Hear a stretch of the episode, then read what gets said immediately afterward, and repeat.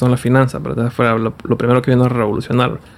Digamos que, como mencionabas antes, que muchas personas confunden, tal vez tienen unido, digamos, todo lo que es blockchain con criptomonedas. Y pues, digamos que sí están relacionados, porque el blockchain es la tecnología que permite las criptomonedas. Este es Fundamentos, donde conversamos de tecnología, empresas, cultura y deporte. Este show es producido por medios modernos y también tenemos otro show que se llama Ley Abierta. Nos pueden buscar en cualquiera de las plataformas de podcast que escuchen.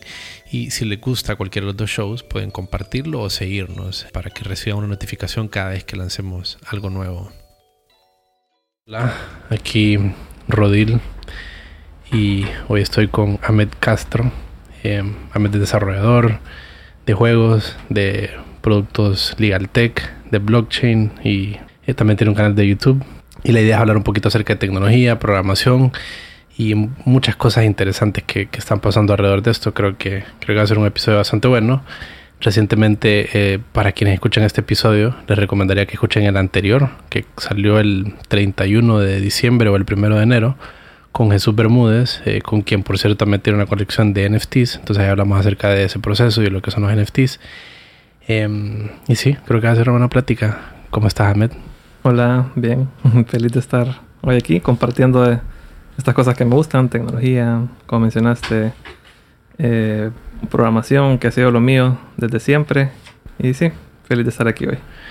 Qué bueno, no, igual, súper alegre de tenerte aquí. Y oíme, ¿Cómo escribirías vos? Tal vez si, nos, si pudieras contar un poquito a la gente qué has hecho, eh, cómo iniciaste a programar, en qué compañías has trabajado. Pues yo, pues para mí programar de niño era como mi hobby. Em, desde, y pues a nivel profesional también pues me, me, he desenvuelto, eh, he estado en la parte de educación, eh, di clases de programación en la universidad, trabajé en proyectos de freelancing, haciendo páginas web, haciendo eh, aplicaciones de Android, em, haciendo eh, algo que me he dedicado bastante también es hacer videojuegos. Trabajé con una empresa eh, australiana que era que sí fue, fue, fue bien interesante porque mi trabajo era como hacer una herramienta que otros desarrolladores de juego usaban. Entonces yo me integraba a su grupo de trabajo, ahí aprendí bastante. Y pues ahorita estoy metido bastante en lo que es Legal Tech con vos, Rodil. Y estoy también metido bastante en lo que es blockchain, esta eh, tecnología nueva que pues me ha llamado bastante la atención. Y sí, creo que en general eso es, en realidad mm, cualquier, como que me he desenvuelto no en algo específico en programación, sino que programación en general porque es algo que pues eh, desde siempre me ha gustado pues. ¿Y vos te acordás el momento en el que vos decidiste como voy a estudiar sistemas o, quiero hacer o quiero dedicarme a la programación. ¿Te acuerdas un poquito de eso? Tal vez cómo sucedió. Sí, la verdad que al inicio no, yo no sabía, bueno, yo aprendí a programar, eh, eh, por mi propia cuenta, eh, solo que yo no sabía que eso se llamaba programar. Entonces cuando fui a la universidad y decidí, hey, voy a estudiar, eh, al principio yo me matriculé en diseño gráfico, porque la historia fue así. Eh, viene un amigo, yo trajeron una computadora en la casa y yo pasaba todo el día pegado en la computadora, todo el día programando, o sea, no programaba porque solo... En la computadora. Pasaba en la computadora, ni siquiera sé qué hacía porque no tenía internet, no tenía programas ni nada, pero yo todo el día pasaba ahí. Entonces un amigo de la familia, que el, el diseñador gráfico, como que no sé, le di pesar o algo, y me apareció un día con una pila de CDs de programas de diseño gráfico pirateados. Entonces yo empecé como a trastear y trastear y trastear los programas hasta que encontré uno que, eh, bueno, para los que conocen Flash, que ya no existe, de Macromedia, eh, adentro tenía como scripting, eh, action script, que bueno, ahí tenía, uno podía programar. Entonces yo tampoco sé exactamente cómo aprendí a programar, pero sí aprendí.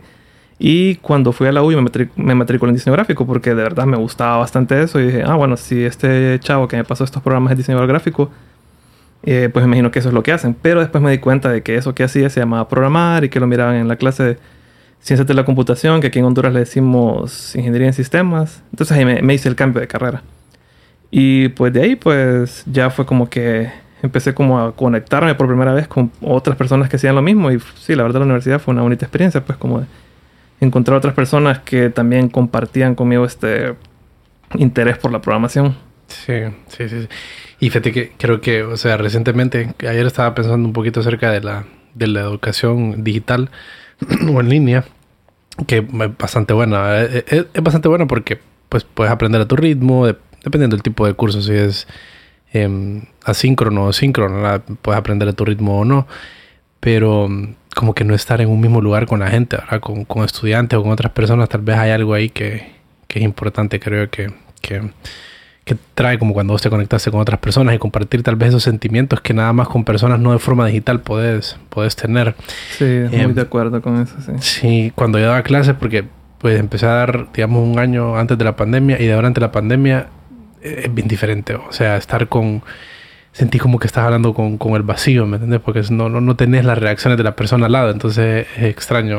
creo, que, eso enriquece la conversación cuando estás con, con, con personas. Sí, eh, yo pienso que hay ciertas como cosas que se aprenden mejor, o sea, como que es bueno combinarlo, estar hacer ciertas cosas así como en, bastante como soledad.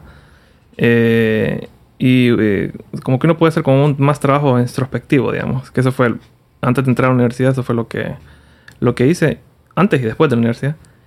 Y durante la universidad, pues, eh, sí, fue así como bastante de conectar.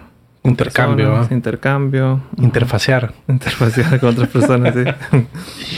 sí. Y, oíme, eh, con vos siempre hemos platicado de esto y creo que vos eres una óptica bien interesante de la, de la programación. Bueno, tu canal se llama Filosofía Código. Vamos a hablar acerca de él. Entonces, y siempre vos y yo hemos platicado y nos hemos perdido como acerca de, en la plática de que como de la filosofía detrás de ciertos lenguajes de programación. Entonces, antes de que platiquemos un poquito de eso, me gustaría saber vos cómo definís lo que es programar, em, qué es lo que se está haciendo, qué, cosas hay de por medio, cuáles son los modos mentales en los que tenés que operar, qué, qué es lo que sucede ahí. Em, sí, para puedes programar, yo lo definiría como hacer un, como darle instrucciones a la computadora, hacer rutinas, eh, como para hacernos a nosotros la vida más fácil, digamos. Al menos así lo miro para, para mí, digamos, y para los demás. Que ese es el valor que trae la programación. Que nos permite hacer un, un trabajo que, que, sea rutinario, digamos. Lo podemos definir eh, algo que sea repetitivo, algo que sea eh, fácil de operar. Que no queramos que un humano lo esté haciendo, pues lo podemos reemplazar con un algoritmo, digamos, con un programa. De, con, un programa. Entonces, la tarea de programar eh, yo pienso que es bastante creativa y también bastante técnica, que uno pues eh, aprende cómo comunicarse con la computadora y después con creatividad pues cómo combinar todas las instrucciones que se le pueden dar para resolver algún problema, automatizar algo. Es bien general, ¿verdad? Puede ser desde un robot, una página web, un juego.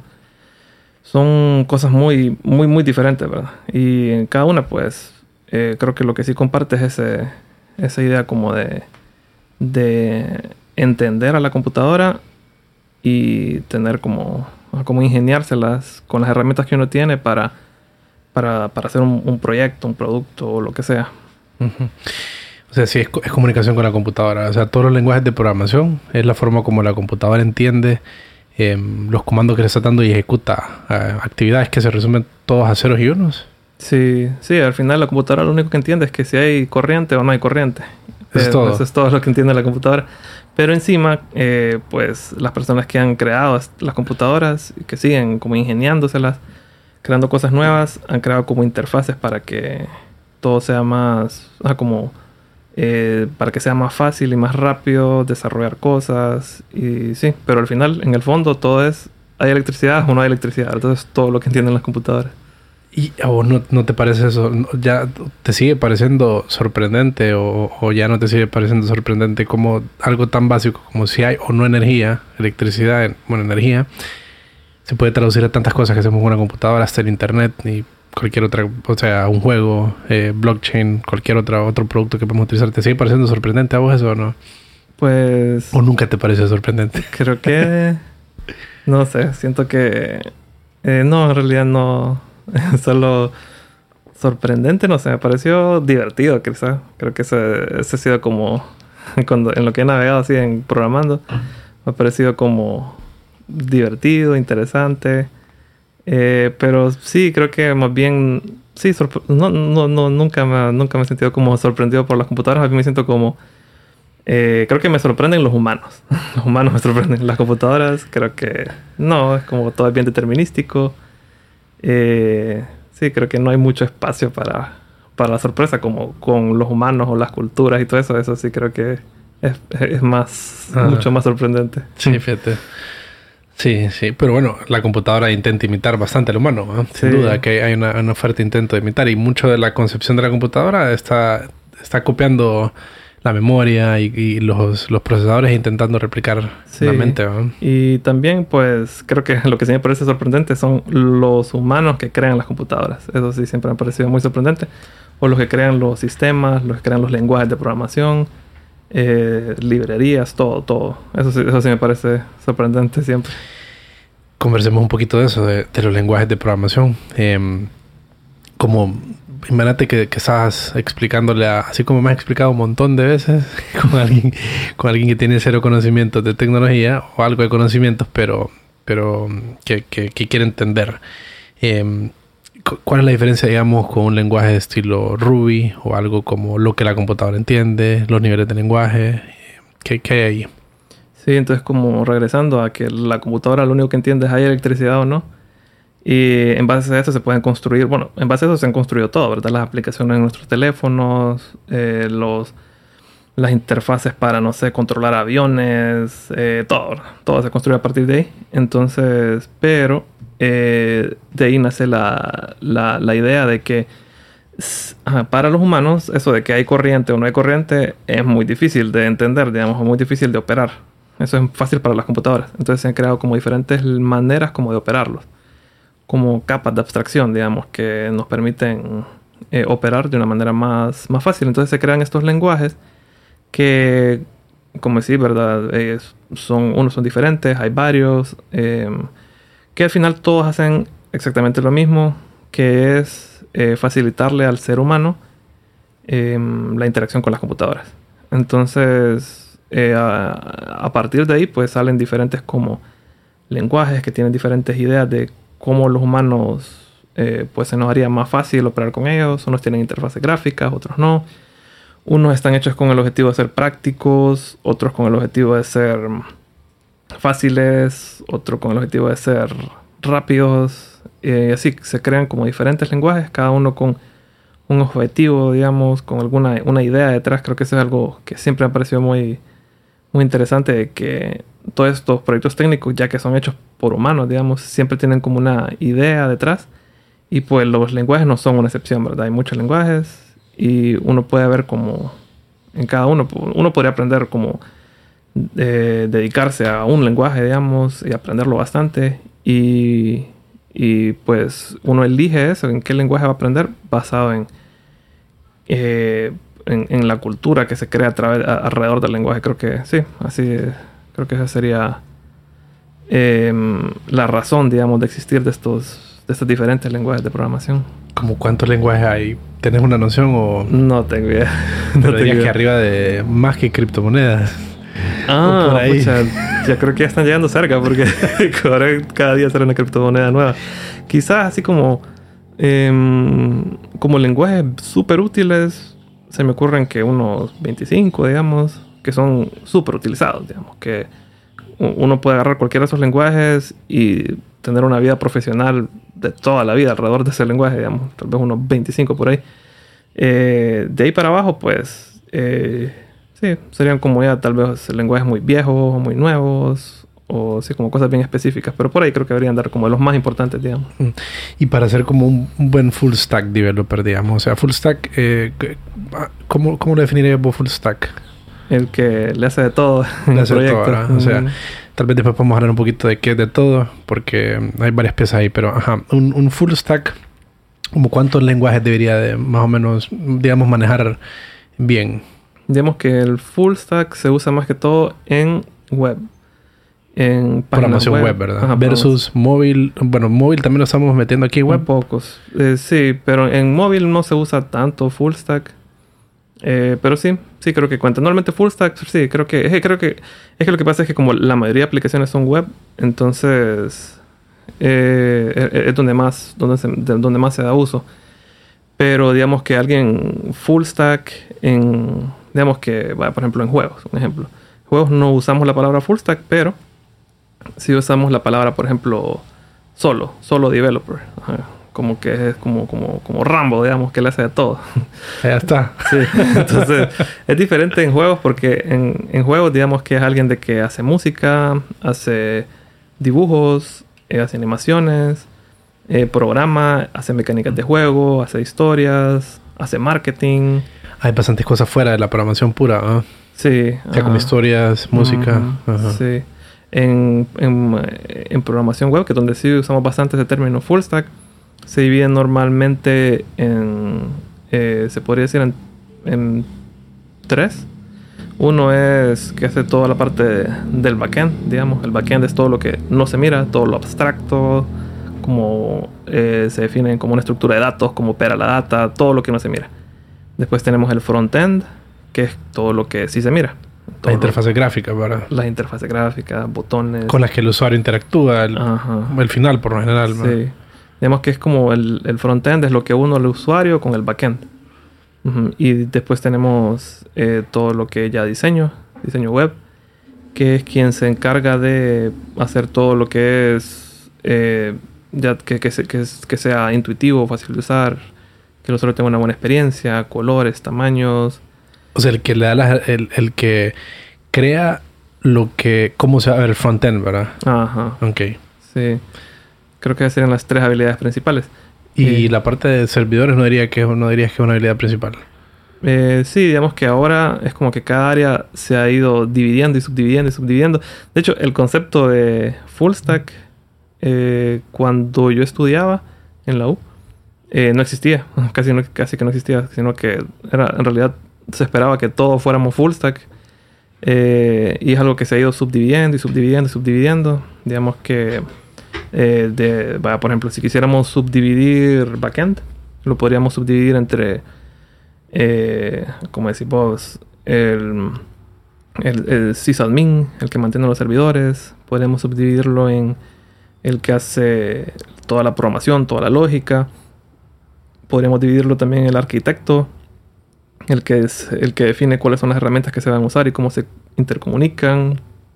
Se podría se pueden hacer un, se puede subdividir así, ¿verdad? Un montón, el que se dedica a hacer los, toda la parte de automatización. Los APIs será una Sí, ajá, alguien podría estar eh, específico. Uno podría ser el diseñador de APIs, otro podría ser el implementador, podría ser tareas separadas. Y así a medida como, como se va volviendo tan complejo y va avanzando tanto la tecnología, como que van haciendo, haciendo nuevas áreas, digamos. Sí, es que, o sea, bueno, la programación es una ciencia relativamente reciente, ahora que habrá empezado de, de, lleno en los 50, digamos, más o menos. Estamos hablando de 70 años. Porque antes han, han habido programaciones eh, análogas y otro tipo de cosas, pero sin duda que es con la, con la invención de la computadora digital, que es ¿no? 50, pero más o menos. Y ahí la programación web es todavía mucho más reciente. ¿no? Sí. O sea, el boom que será de los 90, pero más los 2000. O sea que... Sí. Porque yo recuerdo cuando tal vez me empecé a relacionar con tecnología, que fue en el 2009, eh, creo que ha cambiado bastante la perspectiva de cómo se dividen las cosas. Me parece que ha ido, se ha ido enriqueciendo y va a seguir cambiando. ¿no? Sin duda que, que, van a venir más cambios de cómo mm, separar más las cosas, eh, especializarse en, en, ciertas, ciertas áreas. Y hablando un poquito de, de, los lenguajes, volviendo, volviendo a esa pregunta, eh, bueno, que era en la que estábamos, ¿verdad? ¿Cuánto, como ¿Cuántos lenguajes dirías que manejar un, un, full stack, más o menos? Digamos que eh, depende, depende de lo que está haciendo. Se pueden hacer aplicaciones web de muchas maneras, así que dependerá. Pero mínimo se me ocurre, bueno, de hecho, eh, con que alguien sepa JavaScript, HTML y CSS, bueno, estás ahí ya. listo uh -huh. para la guerra. Sí, uh -huh. con eso es todo lo que ocupas para convertirte en un full stack. Y de esos tres, solo JavaScript es un lenguaje de programación. Uh -huh. Solo, digamos que como lenguaje de programación, en realidad solo se ocupa JavaScript. ¿Y los otros son? Lenguajes de mar marcaje, digamos. Son como lenguajes descriptivos. Porque, como decíamos antes, ¿verdad? Que los lenguajes de programación son los que dan instrucciones a las computadoras. Pero también tenemos lenguajes que describen. Entonces, digamos que solo son descriptivos. HTML solo dice, aquí hay un botón, Aquí hay un texto, aquí hay un título, aquí hay lo que sea. Como apuntan cosas. Uh -huh, apuntan cosas, muestran, descri describen. Uh -huh. Entonces, eh, eso les decimos lenguajes de marcado. Entonces, eh, y el CSS también, que son donde definimos los colores, tamaños y todo eso. Eh, no estamos programando, no hay una secuencia lógica, no hay una rutina, no hay, solo es una descripción. Entonces, para, para ser full stack, digamos, eh, JavaScript, pienso yo que es lo único, lo básico, digamos, que, eh, que se ocupa. Pero si uno, pues, em, quiere especializarse en otras cosas, pues, JavaScript es muy bueno para muchas cosas. En realidad solo se ocupa JavaScript. Creo que sería el único lenguaje de programación que se necesita. Y pues como, como, porta, como extra, digamos, HTML y CSS que también se ocuparían, pero como les decía, no son lenguajes de, programación, sino que son descriptivos. Entonces con JavaScript eso es todo lo que se ocupa. Pero eh, hay otros lenguajes que con eso también se pueden hacer diferentes cosas. Tal vez si uno se quiere enfocar en móvil, por ejemplo, eh, hay tal vez algún mejor lenguaje para móvil. Si uno se quiere enfocar tal vez como en hacer software empresarial, hay un lenguaje que, sigue más esa filosofía, digamos. Si uno se quiere enfocar en hacer tal vez una startup, hay otros lenguajes que siguen más esa filosofía. Claro, como rapidez o, va, hay que nos crea, va como con esas ideas ya de... Sí, ajá, digamos. Y que, bueno, uno de los que más me gustan a mí, ¿verdad? Que es Ruby on Rails. Eh, va con esa filosofía de que uno eh, rápido puede tener un prototipo eh, full funcional que es escalable. Entonces, sí, esa filosofía. Quizás hay otros lenguajes como por ejemplo, por ejemplo Java. Eh, es como eh, un lenguaje como súper enfocado como en cosas como eh, seguridad y otras cosas que son como más atractivas como para empresas grandes. Otro software como Python, que es como, como lenguajes como más explorativos, que no necesariamente tienen una, un fin específico, sino que solo es como como tal vez como motivos académicos o motivos así investigativos. Así cada, cada, cada lenguaje pues tiene su propia, eh, su propia filosofía, digamos, que, que, que, tiene detrás y uno puede elegir, digamos, de acuerdo al proyecto y de acuerdo a lo que se quiere lograr, de acuerdo a las personas, que el lenguaje pues conviene más. ¿Y a vos te tomó tiempo como ver ese panorama amplio o de inicio en la universidad te explican eso, esas cosas como que, puedas entender qué es lo que hay detrás del lenguaje, cuál es la filosofía del lenguaje, o no trata tanto de eso, sino que eso con experiencia lo vas adquiriendo? Sí, la verdad que em, yo pues creo que fue más prueba y error. sí, eh, ¿verdad? Sí, eh, y creo que está bien que sea así, porque creo que es algo muy difícil de, de entender, es como muy profundo. Eh, sí, creo que es muy profundo. Entonces, digamos que los primeros, que sé cinco lenguajes de programación que aprendí son cosas que mm, no pienso que voy a usar, no quiero volver a usar, ¿verdad? Porque van, están muy lejanos de lo que yo quiero. Pero eh, todos me sirvieron. Cada, cada conocimiento que adquirí en uno, pues lo pude trasladar a otro. Porque al final todos los lenguajes siguen la misma idea.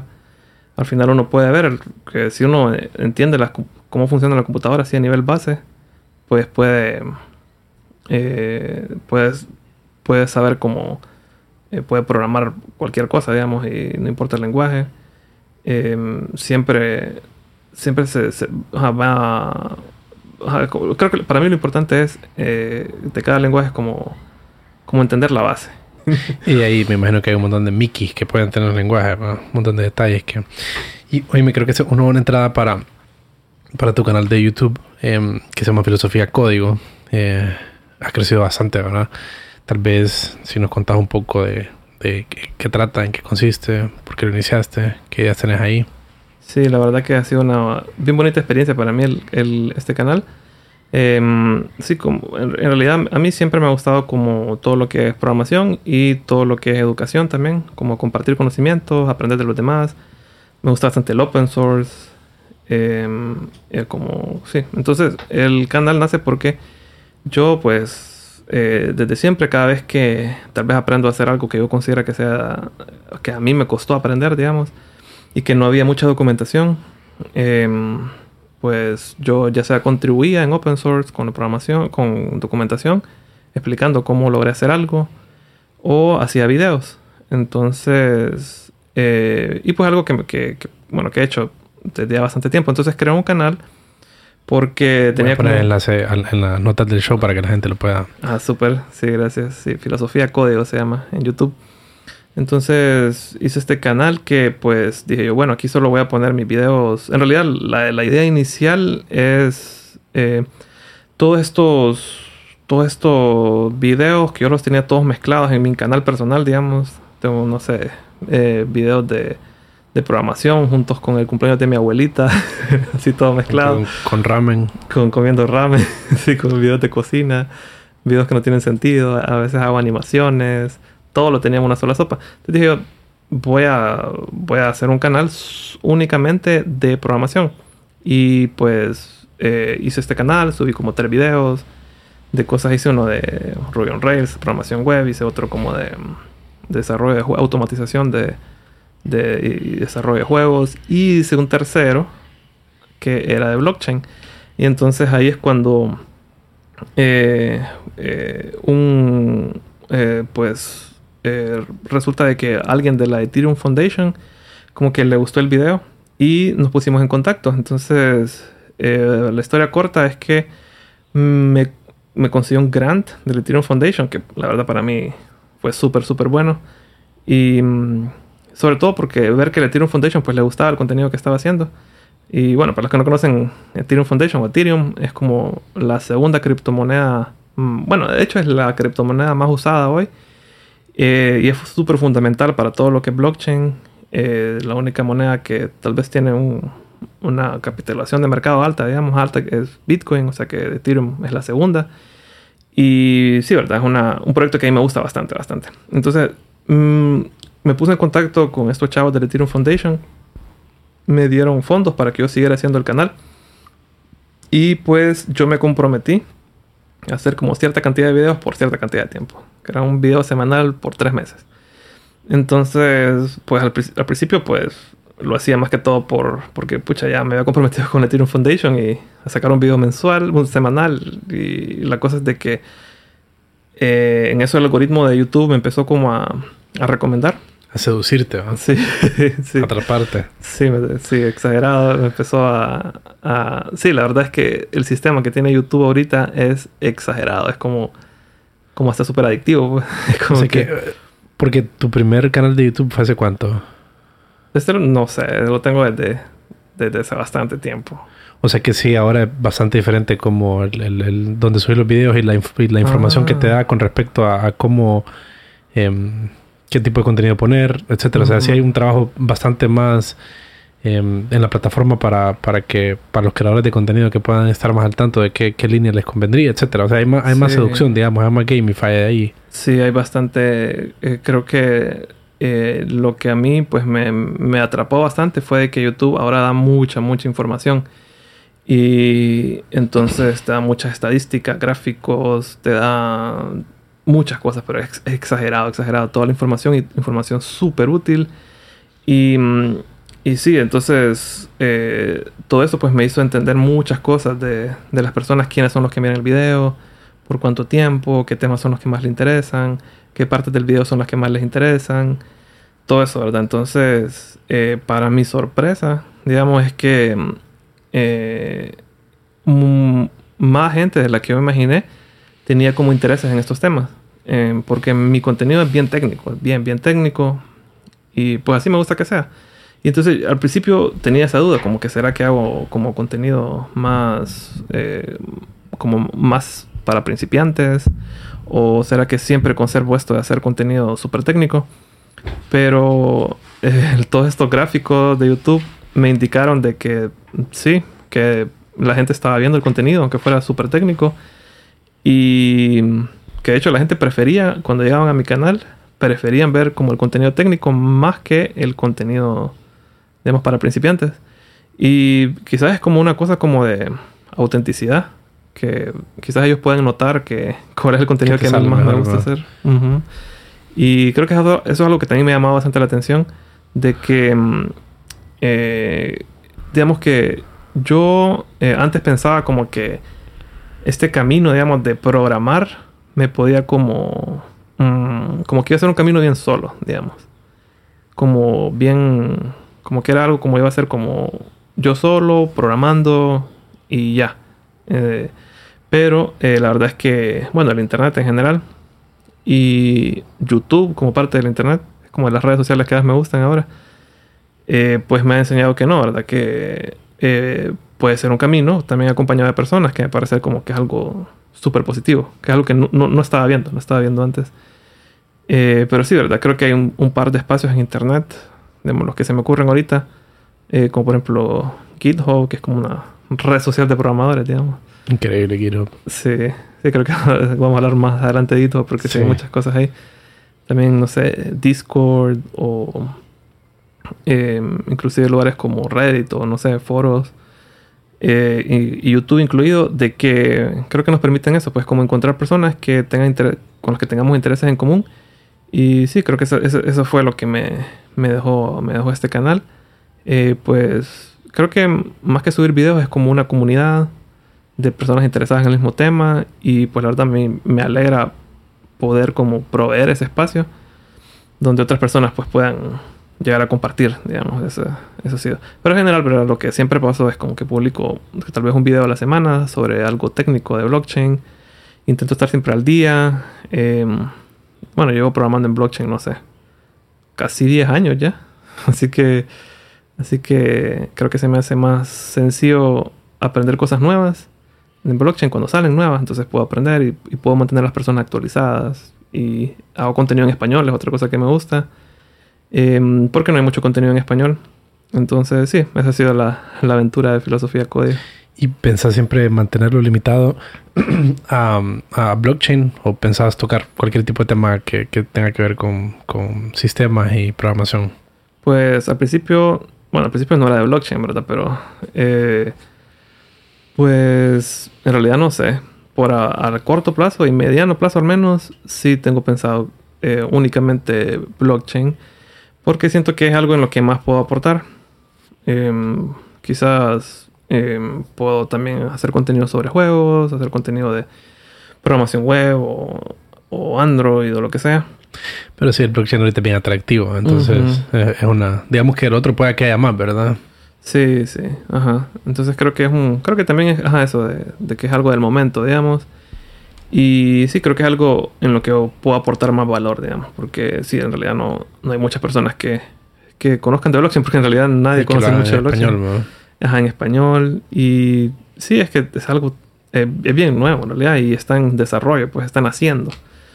Y súper rápido va todo. Entonces creo que sí, miro muy difícil como que en otra área yo pueda como aportar como lo estoy aportando en el blockchain.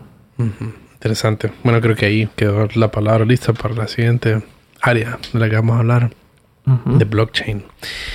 Y la mayoría de las personas es, asumen o interpretan que blockchain es lo mismo que criptomonedas. Em, en el episodio con, con, Jesús hablamos un poco de eso, de DeFi y toda esta gama de cosas que están creciendo alrededor de, tecnologías como blockchain. ¿Cómo, cómo definirías vos, Antes de, grabar incluso estamos platicando un poco de eso, ahora de, de, que blockchain, porque se puede agarrar de muchos lados, se puede dar una definición técnica, se puede hablar de cómo ayuda a la sociedad, etc. Eh, pero vos cómo, cómo planteas el blockchain, cómo lo interpretas? Pues para mí, digamos, el blockchain es... Sí, no, es fácil de definir, eh, pero mi mi definición sería que es tecnología que resuelve el problema de la confianza. Confianza entre personas, confianza entre o sea, humano-máquina, digamos, máquina-máquina o eh, humano, hasta inclusive sociedad, grupos, organizaciones. Es, sí, es como la tecnología que, viene como a, digamos, revolucionar y las interacciones, las interacciones. Y, y, cómo la revoluciona, pues, eh, haciendo de que todas las partes tengan confianza entre sí. Ok, entonces creo que hay bastante que, que desempacar. Eh, podemos hablar de un lado como en lo, en lo tecnológico, cómo se diferencia de otras cosas, eh, pero tal vez creo que podemos arrancar por cómo resuelve mejor el problema de la confianza versus las cosas que ya teníamos? O sea, ¿y a qué te referís con confianza y por qué es importante la confianza? O sea, como a nivel de, de por qué es tan revolucionario. Em, sí, entonces, em, versus las cosas que hay de tecnología, ¿cómo el blockchain es diferente? digamos que, bueno, la, lo nuevo es, eh, digamos que resuelve el problema de la confianza mediante la descentralización. Esa es como la, la, llave, digamos, que nos trae esta, eh, sí, nos trae, nos da la confianza, porque digamos que cuando nosotros quizás subimos un post en Facebook o eh, mandamos dinero por internet, o lo que sea, cualquier cosa, cualquier acción que hagamos en internet pasa mediante un servidor. Y digamos que si yo mando un post de Facebook, pues pasa por los servidores de Facebook. Si yo mando, no sé, dinero, pues pasa, digamos, en back, digamos, pues pasa por los servidores de back. Entonces la diferencia ahora es que no hay un solo punto de fallo, no hay un solo punto de ejecución, como Facebook o back en estos casos, sino de que eh, es un protocolo abierto donde cada vez que yo hago algo de manera descentralizada, cualquier persona puede ayudar, digamos, a, hacer, a, procesar estas, estas, transacciones o procesar esta información o lo que sea. Entonces que ahora como eh, cualquier persona puede como ayudar a, operar y recibir como recompensas por eso, que es lo que le decimos minería. Y, y sí, entonces eh, eh, esa es la idea nueva. La idea nueva es que ya no hay un solo punto de fallo, sino que ahora cualquier persona puede dar a, inclusive uno, ¿verdad? Puede ayudar a procesar todo. Entonces, en vez de confiar en una organización, en un servidor, confiamos en toda una piscina de personas eh, que están contribuyendo, digamos, a... Actualizar información o... sí. Creo que es como bien parecido como el sistema como de, eh, de Wikipedia, que muchas personas pueden es, abierto para que cualquier persona proponga editar algo y muchas personas pueden revisar, muchas personas pueden editar, pero eh, es diferente como, vaya, no sé, eh, tal vez para, eh, vaya, cuando, estaba niño estaba en carta, digamos, pero la información se provee de una sola fuente. Entonces quizá yo preferiría, por ejemplo, bueno, por eso el éxito de Wikipedia, ¿verdad? Porque muchas personas proveen información, mientras que enciclopedias antiguas, digamos así como las centralizadas, tienen un solo punto de información, hasta podría estar un poco sesgada la información y eso no, no es bueno, ¿verdad? Entonces, igual pasa en el blockchain, que muchas personas contribuyendo, las transacciones se procesan de una manera más segura, sí, pues nosotros eh, tenemos la confianza, es mejor confiar en muchas personas que en un solo, en un solo punto. Esa es la premisa, digamos, del blockchain. Sí, sí ese ejemplo de, de, Wikipedia con, con, las enciclopedias como en carta o británica o este montón que han existido tradicionalmente muy interesante. Sin duda que Wikipedia destruyó a todo. O sea, ¿te acuerdas cuando había...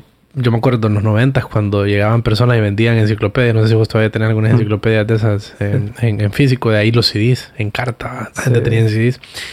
Y, fíjate que sí, yo creo que hay... me parece que, hay pros y contras, o mejor dicho, cosas importantes de, entender de cada método. Por un lado, como vos decís, en las, en las que son eh, como una sola fuente, estilo en carta, hay una línea editorial bien clara, ahí puede haber sesgo, intenciones de eliminar información, eh, etcétera. Y en la otra, pues tenés que cualquier persona puede contribuir. Entonces, tal vez el problema que podría haber es que en algún punto entres algún artículo en Wikipedia que tenga un, error o algo que recientemente fue corregido y, o cambiado y, y, que vos estés viendo una versión que también tenga sesgo porque alguien la metió Em, pero lo que sucede en Wikipedia, la forma como se contrarresta eso es con la misma apertura, que va a venir alguien, va a ver ese cambio y lo va a cambiar. Entonces, ese es como Wikipedia, hay artículos, vos sabes que hay, áreas de contenido de Wikipedia que constantemente está siendo cambiada, o sea, llegan como digamos los bandos, por así decirlo, de, de, información. Eh, los que quieren controlar qué información está ahí y cambian en un sentido, entonces ya nosotros lo cambian en otro sentido, ya nosotros lo cambian en otro sentido. Y es un constante cambio, ¿me entendés? Entonces, eh, e, esa es la belleza, esa es la belleza tienes algo un poquito, sin una línea menos clara, que puede ser em, tal vez con una forma un poquito más, más amorfo, no, no tan clara la forma, pero es algo que al final eh, tiene mayor, mayor poder. ¿Y qué, cuáles han sido las aplicaciones eh, más, más utilizadas o, eh, en, qué en qué cosas se ha convertido esto, esta tecnología base? Que tal vez vamos a intentar después hablar un poquito acerca de las piezas claves de la tecnología, pero ¿en qué cosas se ha convertido lo que es el blockchain? qué, qué, productos o qué aplicaciones? Pues la primera eh, fue lo que son las finanzas, ¿verdad? Fue lo, primero que vino a revolucionar digamos que como mencionabas antes, que muchas personas confunden, tal vez tienen unido, digamos, todo lo que es blockchain con criptomonedas y pues digamos que sí están relacionados porque el blockchain es la tecnología que permite las criptomonedas. Así como Facebook usa Internet, digamos, pero no es lo mismo. Ajá, sí. Sí, aunque hay personas que creen que Facebook es Internet. Que ya estuvo. sí. sí, creo que vi una, unas entrevistas que hicieron, no me acuerdo, creo que era en India, que la gente decía como que, ah, Facebook e Internet era, era lo mismo, pues. Esta gente que... Eh, y, creo que tiene sentido, pues, si, si, si es lo que tenés en el celular instalado y... Y, es tu único acceso a Internet, o lo único que haces en Internet. sí, tiene, tiene bastante sentido. Que por eso pienso que tiene bastante sentido que tal vez muchas personas eh, confundan, digamos.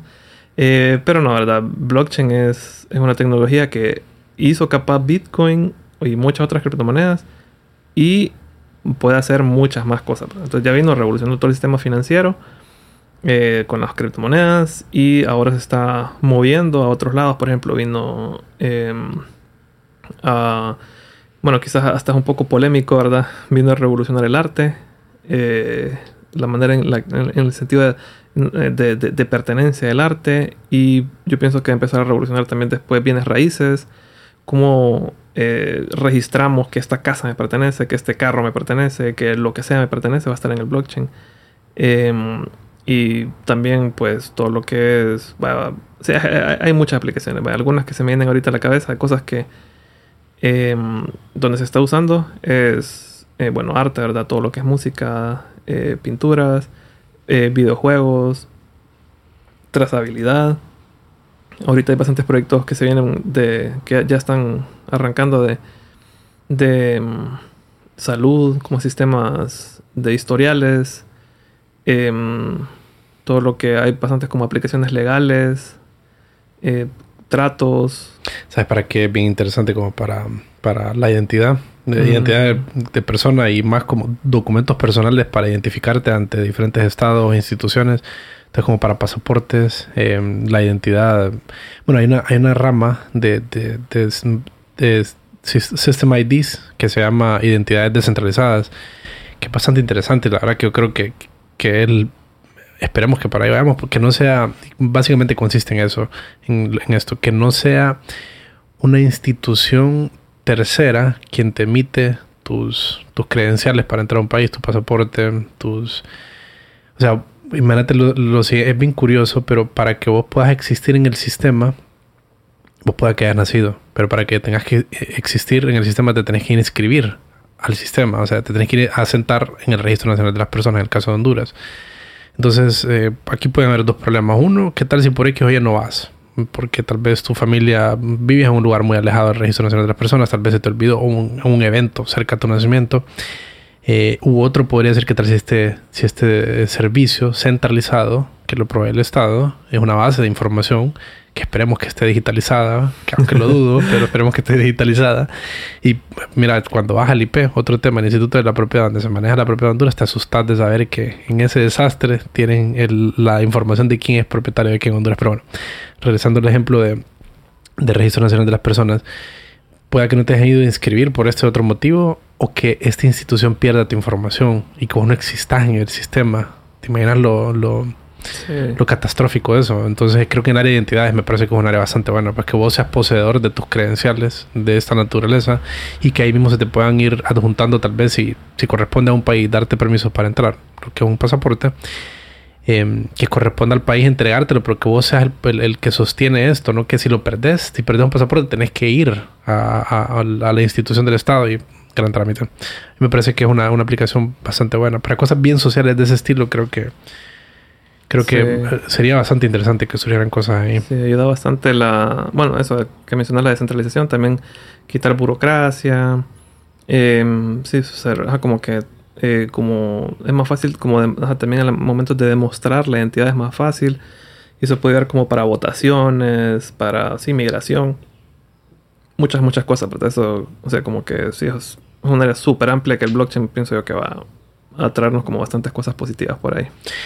¿Y qué, cómo, cómo definirías vos lo esencial eh, de, de, esta tecnología? Eh, voy, a, voy, a expandir, un poquito más para tal vez darle como el, el, el contexto a la pregunta. Em, de todo esto que hablamos, em, todas estas aplicaciones en las que puede, en las que puede ayudar bastante y en las que ya está ayudando, ¿cuáles piezas esenciales de cómo funciona el blockchain son las que versus la forma actual o no blockchain de hacer las cosas, como blockchain se diferencia y, trae, trae algo de valor? Por ejemplo, como la descentralización. Em, o, desde una perspectiva de producto, no sé, ¿qué, qué, cuál, es, ¿cuál es el, diferenciador ahí eh, importante de blockchain? Mm, yo creo que, por lo menos a mí, el que más me llamó la atención eh, es, bueno, me sigue llamando la atención, es como quitar intermediarios. Como que uno es uno y la tecnología, directo, sin ningún intermediario. Mm, digamos que uno, eh, pues, va a hacer un movimiento de dinero no tiene el banco de en medio, ni tampoco tiene el gobierno manipulando el, el, precio de la moneda, sino que uno solo hace un intercambio de persona a persona. Es como bien parecido como a la época del trueque, digamos. Que no, no, había no había un intermediario, solo yo te doy estos sacos de arroz y vos me das estos sacos de frijoles y ya, solo lo hicimos entre nosotros y ya estuvo. O bueno, o es igual que, que el, el, cash, o sea, que entregar efectivo. Porque, bueno, a excepción de que pues, el papel moneda está controlado por el gobierno en su valor, ¿verdad? Como tal, pero en sí la, la, la, transacción de información, cuando yo te pago a vos en moneda, eh, ahí es perfecta, pues no, no, no hay un intermediario, sino que eh, el, el, intermediario nada más fue quien emitió el papel moneda, pero versus cuando mandas dinero, digamos, y no digamos de un país a otro a través de todos los protocolos SWIFT, ¿verdad? Que son los que utilizan los bancos. Eh, que lo que está sucediendo, yo creo que entender eso, fíjate que es bien clave para entender el, el, blockchain. Eh, no sé vos qué pensás, pero una de las cosas que a mí me gusta bastante del blockchain es que te obliga a pensar en cosas bien básicas, como el dinero, que tal vez no las cuestionas como persona porque las das por sentada y crees que funcionan a la perfección, pero hay un montón de imperfecciones que, que, que hay, eh, que se pueden detectar cuando te pones a analizarlas de cerca. Y eso es lo que me ha obligado a mí, por lo menos el blockchain, es como a pensar qué es el dinero en realidad.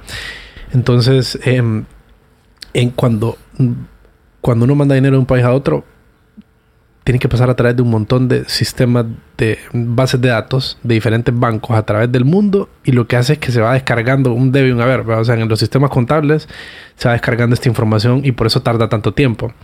Em, entonces son, y, son, es, cada base de datos es una centralización de información. Entonces entra a un sistema de un banco, se actualiza en el sistema, se va al otro sistema del otro banco, se actualiza en el otro y también a nivel país, porque el país tiene una cantidad de, dinero que entra y sale de su país y tiene que ser controlada o es controlada, no, no sé si tiene la palabra correcta, pero es controlada eh, para fines de lavado de activos y pues eh, temas monetarios financieros. Entonces cuando sale a otro país, eh, y toda esa actualización de información es sumamente innecesaria y engorrosa. Creo que ahí es donde eh, Bitcoin, por ejemplo, viene de lleno y te quita, te elimina todos esos intermediarios. Em, sí. Sí, creo que sí, para, para mí eso totalmente es como un valor súper, súper fuerte. Y yo lo miro así. Es como que Bitcoin, bueno, bueno, Bitcoin es el primer proyecto de blockchain famoso. Eh, pero sí, como general blockchain, digamos, nos quita todas estas nos estas facilidades, eh, nos da así como este trato directo con las personas, con el sistema. Porque al final detrás de la tecnología pues están las personas. Y pues entonces blockchain nos permite como interactuar con todas las personas que forman parte de la tecnología, con los demás usuarios de una manera directa. Pero eh, también está la parte de que eh, nos trae como bastantes como responsabilidades.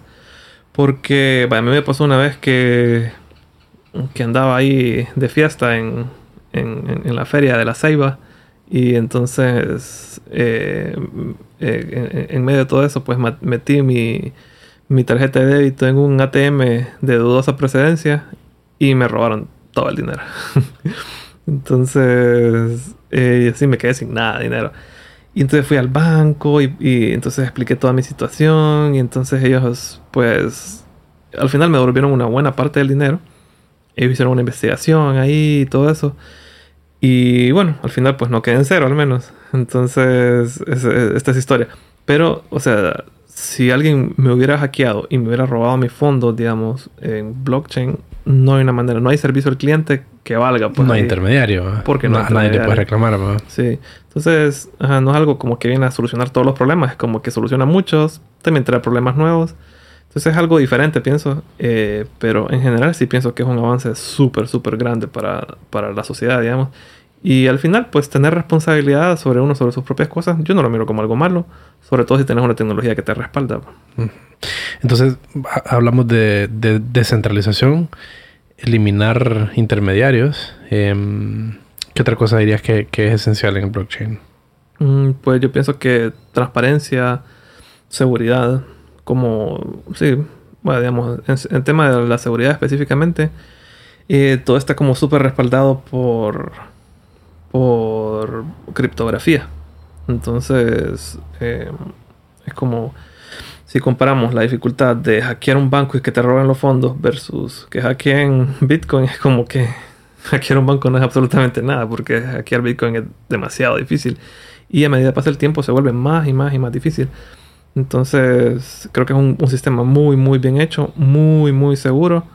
Eh, obviamente, ¿verdad? Eh, si uno maneja bien su responsabilidad, si uno cuida bien su dinero, eh, pues, bueno, y por cuidar dinero me refiero como a cuidar su llave privada, ¿verdad? Las llaves privadas son, es una llave, digamos, que uno, uno tiene para acceder a sus fondos y solo uno tiene. Sí, como una contraseña, ¿no? Es una contraseña, se podría decir.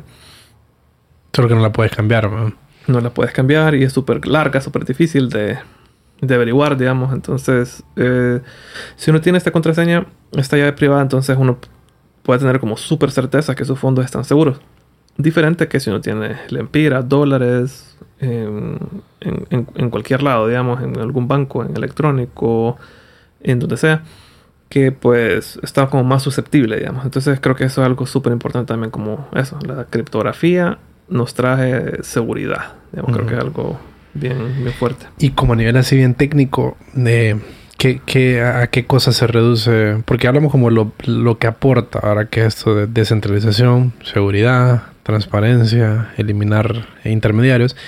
Y mencionaste criptografía. ¿Qué más a nivel técnico es lo que básicamente blockchain? Base de datos también, ¿verdad? En esencia es una forma diferente de, de, ver las bases de datos, las bases de información y cómo se actualiza la información, ¿verdad? Sí, sí. Sí, al final pues, se llama blockchain porque es una cadena de bloques y cada bloque pues tiene información y es como que va bloque tras bloque, bloque tras bloque. Entonces cada cierta cantidad eh, de segundos o milisegundos se genera un bloque que cada bloque pues tiene cierta cantidad de información y así, ¿verdad? Entonces... Esa información puede ser como X Ahmed le mandó tanto, tanto de, criptomonedas, de, Bitcoin a Rodil. Entonces ahora está en mi cuenta y ya no en la tuya. Ya lo tengo disponible y vos ya no. Sí. Entonces ese tipo de información que se actualiza en el sistema, en las cadenas de bloques. Sí, correcto. Entonces todo eso queda ahí siempre. Y mm, entonces en realidad es como un super historial. Eh, y bueno, eso puede ser algo bueno o puede ser algo malo que todas las transacciones desde el inicio, todas se pueden ver en el blockchain. Y bueno, eh, lo bueno es que eso nos da más seguridad. Depende del blockchain también, ¿verdad? También depende del blockchain. Hay unos que no se pueden ver. Eh, pero la mayoría de los más famosos, Bitcoin, Ethereum, la mayoría. Puedes ver todo el historial. Todo, el historial desde el inicio. Qué loco. ¿ah? Sí.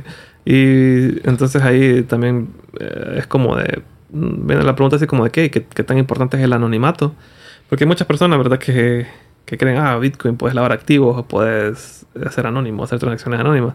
Pero en realidad es mucho más difícil lavar dinero con Bitcoin que lavar dinero con, con dólares o lempiras, porque todas las transacciones quedan públicas y si alguien logra averiguar eh, qué llave te pertenece, que... Ah, porque no es como que aparece Ahmed Castro ah, hizo esta transacción. que es correcto, es el que el Bitcoin no hay eh, KYC, ¿verdad? O sea, no hay conoce a tu cliente, que es la práctica común de los bancos. Entonces, no sabes de quién es la llave privada o la, llave pública. En este caso, no sabes de quién es, ¿verdad? Pero si alguien averigua, va a saber quién fue. Porque ahí está registrada cada transacción. Sí, correcto. Y sí, por eso te quedan atrapado muchas personas que, que tal vez hacían negocios ilícitos con Bitcoin, digamos. Y al inicio pasaba bastante eso. Eh, que pues no estaban tan conscientes de lo fácil que es eh, traquear, o sea, buscar, encontrar quién, quién hizo qué cosa porque sí, este, tal vez no eran muy, no eran muy cuidadosos y pues sí. Eh, sí, creo que es algo bien, mm, como que, que, es bueno resaltar del blockchain, ¿verdad? Y que da bastante seguridad. Pero eh, la mayoría de los blockchains no son eh, no manejan tanto el anonimato, lo manejan de una manera bien, bien específica, digamos, bien, bien, bien particular. Eh, aunque hay unos blockchain que pues eh, sí lo, lo, hacen de una manera más, como que tienen tecnología nueva que ahí sí ya es posible manejar anonimato. Sí, sí, para mí es una, la verdad que creo que creo que ah, tal vez eventualmente va a ir hacia ahí ciertas cosas, herramientas que se vienen construyendo hacia, hacia poder proveer un poquito de privacidad en algunas áreas específicas y a, dónde sí y a dónde no hay privacidad. Tal vez esa es parte de la, de la discusión. Y fíjate que con eso de, de, lavado de activos, que durante mucho tiempo creo que ha sido una de, las, una de las cosas que la gente más ha señalado, a mí me parece las cosas más estúpidas en realidad a mencionar con respecto a la tecnología. Porque no tiene nada que ver, pues, o sea, es como que eliminemos el dinero en moneda porque pues es la forma perfecta de lavar activos, o sea, no de lavar, pero de, de comprar un bien ilícito a cambio de dinero. Vos me das a mí una droga y te lo pago en efectivo. ¿Quién lo va a evitar? No hay forma alguna como lo puedas evitar. Em, ahora, ¿cómo vos lo introducís al sistema y lo legalizás en caso de que eh, pues, el gobierno te quiera investigar? Es lo activo y es un tema diferente que aún así con, con Bitcoin no lo termina, no, no te resuelve en nada eso, a menos que el Estado no sepa que vos tenés esos Bitcoins, ¿verdad? Que esa es, es tal vez una forma, que no lo tenés habitando en el, en el sistema bancario, donde sí puede saber el Estado que X persona tiene X dinero y por qué tiene esta cantidad de dinero si, si esta persona pues no, no, no, no hace ningún acto en el que pueda generar tanto dinero y, y ahí puedes atribuirle a cuestiones de drogas, pero en realidad no, no, es, la, no es la forma correcta de cómo atacar el problema de, de, compra de cosas ilícitas. Me parece que enfocarlo en, en, el lugar equivocado y la tecnología pues es nada más el, lo que facilita es la rápida sin intermediarios, transacción de, dinero u otro tipo de información. Entonces a mí siempre me ha parecido que esa ha sido como una, una, una acusación perezosa, como de, de, la, de las más baratas, ¿me entiendes? Como, como no me parece muy, muy interesante. Sí, no, no, sí. Como para proteger el sistema, más bien, creo yo, actual. Sí, o tal vez personas que no están informadas, no sé, en realidad, pero sí, para mí tampoco tiene, tiene sentido para nada eso de... Eh, sí, una narrativa que no, no va para ningún lado, pues algo que, que como mencionas, el cash es la manera perfecta, digamos, de, de hacer lado de activo y si me viene el blockchain, inclusive es más difícil puede hacerlo. Oíme, y ok, esta blockchain es como una de las cosas, como de los, de los digamos, de las eh, promesas o de desarrollos más interesantes de la tecnología en este momento. Y también eh, creo que está como inteligencia artificial, como esos son que se pueden mezclar, se mezclan, diría pues en algunas cosas blockchain con, con, con, aplicaciones o con tecnología de inteligencia artificial, hay, hay una relación porque me parece que son como los dos polos que están jalando bastante ahorita en cuanto a tecnología. ¿Qué dirías vos? Sí, em, de hecho tuvimos un, hace, hace, hace rato tuvimos una llamada con, en, la, en el canal, ¿verdad? Eh, de Filosofía Código. Con Oscar estuvimos hablando de, de eso, de la unión entre inteligencia artificial y eh, y, blockchain. Y sí, creo que se pueden hacer diferentes, se pueden hacer varias cosas ahí. Eh, pues algunas que se me ocurren ahora es, em, bueno, una es, bueno, un blockchain no necesariamente, digamos que en blockchain nosotros podemos hacer transacciones, podemos mandar monedas, recibir monedas, participar en ciertas organizaciones, protocolos, les decimos, a todas las aplicaciones que corren en el blockchain. Podemos hacer, hay una vida entera ahí, ¿verdad? Podemos interactuar con arte, con juegos, y quién sabe lo que se viene a futuro, porque fijo, se vienen un montón de cosas. Eh, pero no necesariamente puede ser una persona quien está detrás de esa interacción. Puede ser una inteligencia artificial. Entonces, bueno, sí, una inteligencia artificial nos puede llevar a tomar mejores acciones, eh, sea como eh, de una manera más rápida que un humano. Esa creo que es una, un, un, avance natural que se viene. Em, que sean que inteligencias artificiales, pues, eh, viviendo en el blockchain, operándolo, aprendiendo de las cosas nuevas que vienen y sí, eso es una.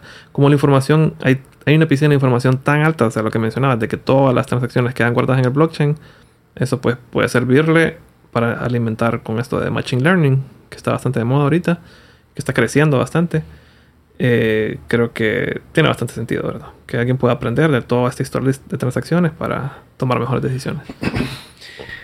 Sí, como una forma de verlo sería que la inteligencia artificial a lo que nos ayuda como tecnología a tomar mejores decisiones, como lo decías. Y creo que el blockchain es a, a resolver problemas de confianza y de transparencia. Entonces, cosas como de propiedad, a quién le pertenece esto, cuál fue el historial de transacciones de este, de este artículo de propiedad determinado. En, cosas como arte, por ejemplo, como lo, lo, hemos venido mencionando, es tiene, tiene bastante cabida, sin duda. ¿Y cuál es la diferencia? Vos que, mira, vos has programado juegos, has programado bastante en web, con productos legal tech em, y en blockchain. Como, ¿Qué diferencia hay de programar en blockchain versus em, web y juegos, o tal vez más web, web y blockchain. Sí, creo que es una, sí, una diferencia súper super marcada. Em, sí, digamos que uno tiene que tener una, una pequeña... Bueno, hay cosas que se comparten y hay otras que sí son muy diferentes. Lo que se comparten es como toda, toda la base. Eh, al final todas las, todas las, todo lo que es programación se, se, se reduce a condiciones, a manejo de información eh, sí, operar la información. Ahí se resume todo. Pero eh, cómo se maneja, ahí pues ya cambió bastante. Y también cómo uno piensa en, en, el producto final, mm, cambia bastante. Algunos ejemplos. Em, digamos que si voy a desarrollar un smart contract y lo voy a publicar en el blockchain, en el blockchain pues una vez que ya esté publicado, nadie lo puede cambiar.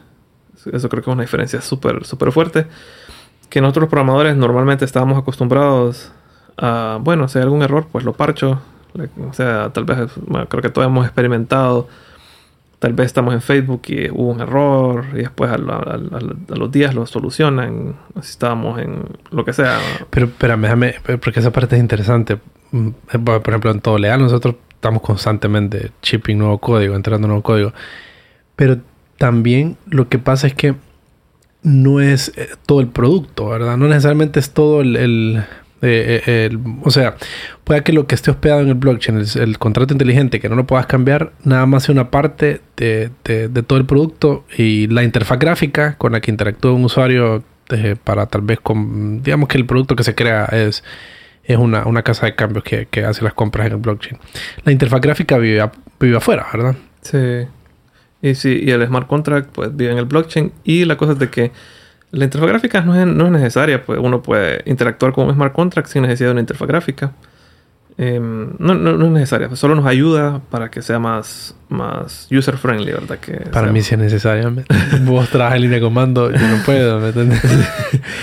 sí, la verdad es que eh, sí, sí es, es, fundamental, digamos, pero, pero eh, digamos que lo que está en el blockchain, eh, pues... Es la mera operatividad. Ajá, sí. Y lo, interesante ahí y lo que pues cambia bastante, digamos, y tiene que, tenemos que tener una manera de pensar súper diferente cuando programamos, programamos en blockchain versus programamos en web, es que todo lo que está en blockchain es inmutable, ¿verdad?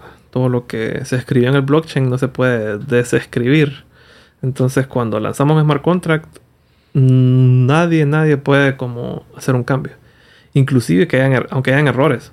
Entonces eh, se lanzó y se lanzó y no hay, no hay para dónde. Entonces creo que esa, esa mentalidad es súper, súper diferente. Eh, creo que es lo más marcado en blockchain de que la seguridad es como súper importante. Y de ahí pues hay un par de detalles, como por ejemplo eh, que uno tiene que pensar de que esta es una aplicación que va a ser como que no está centralizada, sino que está como en un montón de, como que va a correr en un montón de lugares al mismo tiempo. Entonces quizás la idea como de cómo se ejecutan las cosas en el orden en que le pongo el código es bien importante. Eh, también eh, está la parte como de, cómo consumir menos recursos. Es diferente la idea de cómo consumir menos recursos en el blockchain que cómo consumir menos recursos en, en, una aplicación tradicional.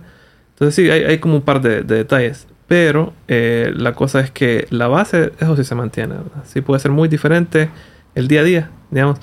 Pero siempre son ceros y unos, ¿no? Son, siempre son ceros y unos. Y bueno, eh, para los que conocen un poco de programación, ¿verdad? Siempre son condiciones, data y ya. De ahí no, no, no pasa, pues. Eh, de ahí, pues lo que queda más que todo es como pensar en, sí, en la tecnología, las cosas específicas de la tecnología que, que uno está usando. Igual en juegos, bien diferente, ¿verdad? Uno tiene que pensar cómo optimizar recursos, em, cómo definir las reglas, eh, cómo hacer para que sea más interactivo y que todo vaya más rápido. Sí, son, son como cosas ya específicas. Pero al menos la base pues eh, se mantiene. Y sí, la verdad que ahorita que lo pienso han dado rebotando en lugares muy diferentes, va juegos web, blockchain. Em, pero sí creo que no es tan dramático el cambio porque la base se mantiene, pues ya ahí solo queda como averiguar las mañas de lo que uno está haciendo. Me imagino que eh, pues la, la, la, respuesta a información puede ser más lenta. O sea, como porque si haces algo que tiene que ir a escribir al blockchain y para que se apruebe el cambio eh, pasa cierto tiempo, entonces no vas a recibir tan rápidamente en la interfaz gráfica, digamos, si estás construyendo una interfaz gráfica con un usuario, esa respuesta, ¿no? Sí, sí, en el blockchain, ahora hay blockchains que son más rápidos que antes. Yo me acuerdo que en su peor momento Bitcoin, me acuerdo que momentos que tardaba horas o hasta días procesar una transacción. Y pues bueno, con la base de la tecnología, pues eso ha ido cambiando, ahora es más rápido. Pero igual, nunca va a ser tan rápido como con la rapidez que se procesa un juego o inclusive una, una aplicación web. Nunca, pues por su naturaleza, nunca va a ser tan, tan rápido. Bueno, a menos que me, me demuestre lo contrario el blockchain. Creo que su, su propósito es diferente. Sí, es un propósito diferente. Es un propósito bastante distinto. No, es como un juego que es una, una, situación bien personal. Vos interactuando con la máquina nada más. En cambio, el blockchain es algo que estás interactuando con por naturaleza, algo que implica a mucha gente y que estás interactuando con mucha gente y que mucha gente quiere saber de. Creo que por ahí va cosas que tienen sentido tener en el blockchain. En cambio, un juego es algo en tu computadora. Sí, en blockchain eso le llamamos consenso de que cuando todos nos ponemos de acuerdo de que esta información es la correcta. Porque si solamente eh, viene, no sé, alguien y dice, hey, si esto es correcto, volvemos a lo mismo, es algo centralizado.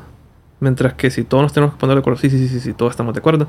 Entonces la información tiene que llegar a muchos lugares, muchas personas tienen que procesar, verificar, validar y decir, ok, ya está lo suficientemente validada esta información, ya la procesó la suficiente cantidad de personas, esta información la vamos a tomar todos como correcta, ¿ok? Se escribe en el blockchain y ahí. Entonces todo ese proceso sí, sí ¿verdad? Se, se tarda más, pero es porque nos trae este valor que no, no nos traen las aplicaciones tradicionales, ¿verdad? Y mm, creo que ahí hay una, hay una, hay un área bastante buena ahí que de, hablar sobre quiénes son los mm, eh, validadores o verificadores, eh, que también son los mineros, ¿no? Los mineros son quienes validan información. Eh, sí. Y cómo, cómo más o menos funciona esto, eh, ¿qué, ¿qué, hacen los mineros y cómo se pueden diferenciar, por ejemplo, entre Bitcoin e Ethereum, el trabajo distinto de los mineros y cómo son las reglas del juego. Entonces, ¿quiénes son los mineros y cuáles son las distintas reglas del juego? Sí, entonces los mineros y los validadores, digamos, son lo mismo. Eh, y eso son las personas que se encargan, bueno, las máquinas o las personas que tienen máquinas que eh, están encendidas 24/7 procesando transacciones diciendo, sí, esta transacción es válida, escribámosla en el blockchain, todos nos ponemos de acuerdo, sí.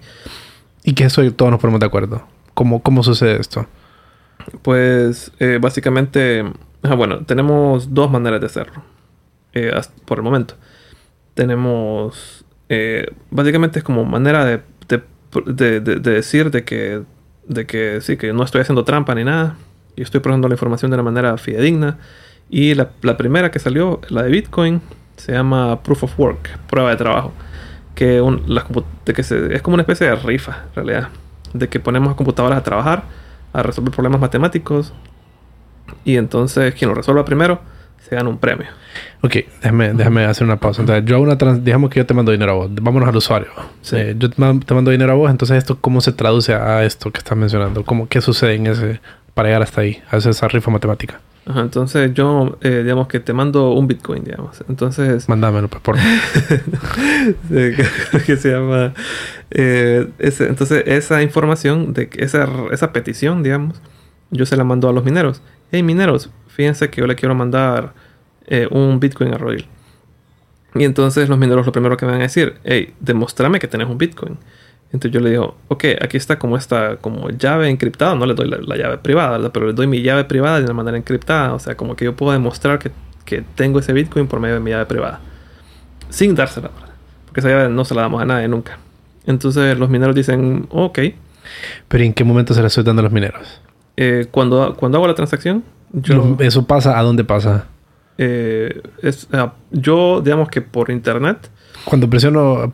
Enviar, digamos. Ah, entonces, bueno, para los que no han hecho una transacción en, en, en, Bitcoin, digamos que solo necesitas la llave pública de la persona, que es un número de cuántos caracteres, 32 es, o 64, varía. Mm, varía, pero sí, no sé en realidad cuántos son.